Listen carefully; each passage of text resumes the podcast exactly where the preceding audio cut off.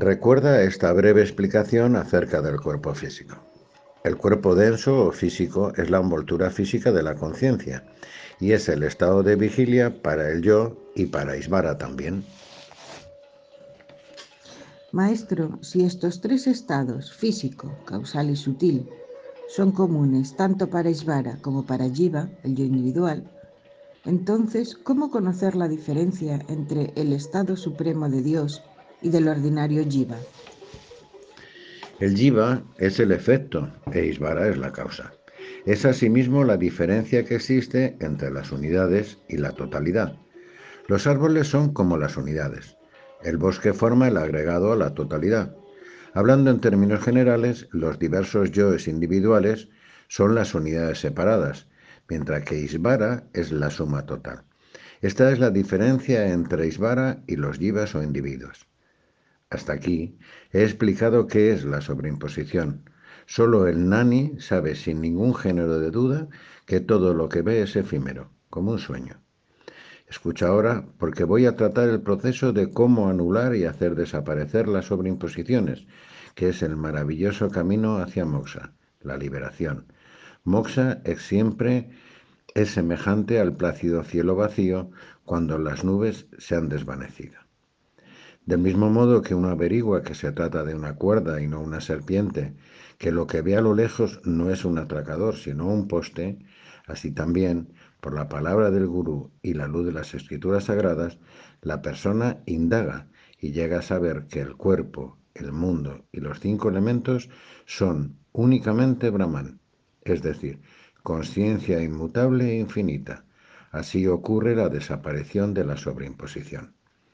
La causa y el efecto son idénticos, como la ropa y el tejido, como las joyas doradas y el oro, las vajillas de barro y la arcilla. Así pues, el mejor método para anular la sobreimposición es buscar la causa antecedente del cuerpo hasta que se vea que la ignorancia, avidia, es la causa raíz de todo.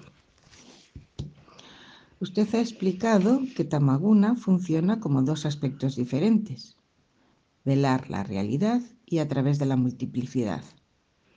Nos ha explicado la segunda, cuyo origen es el deseo. Pero explique por favor el primer aspecto, el velo sobre la realidad. Se dice que a Varana, el poder encubridor, vela la visión interior de todos los seres, excepto a Isvara y a los nanis autorrealizados. Ocurre de este modo. Las personas y los seres dicen, no puede ser así. La luz interior no sale al exterior. Del mismo modo que en una noche de invierno la oscuridad oculta el cielo, la tierra y el camino a seguir. Hacia el exterior, este poder encubridor obstruye por completo la perfección de Brahman, su principal característica de sus modificaciones en el mundo. Y en el interior oculta el yo verdadero, conciencia pura, de sus modificaciones en las distintas facultades como son el ego y la mente. Este velo encubridor es, por tanto, la causa de esa enfermedad crónica que es la ignorancia y, consecuentemente, del interminable ciclo de nacimientos y muertes. Surge entonces la pregunta, si el sustrato está totalmente oculto, ¿sobre qué se apoya esa sobreimposición engañosa? Y si el sustrato no está oculto realmente, ¿cómo podría darse esa engañosa añadidura? La respuesta sería, el sustrato es de dos clases, general y particular. El sustrato general siempre permanece continuo y sin intervalos. La sobreimposición pasajera ocurre sobre el particular.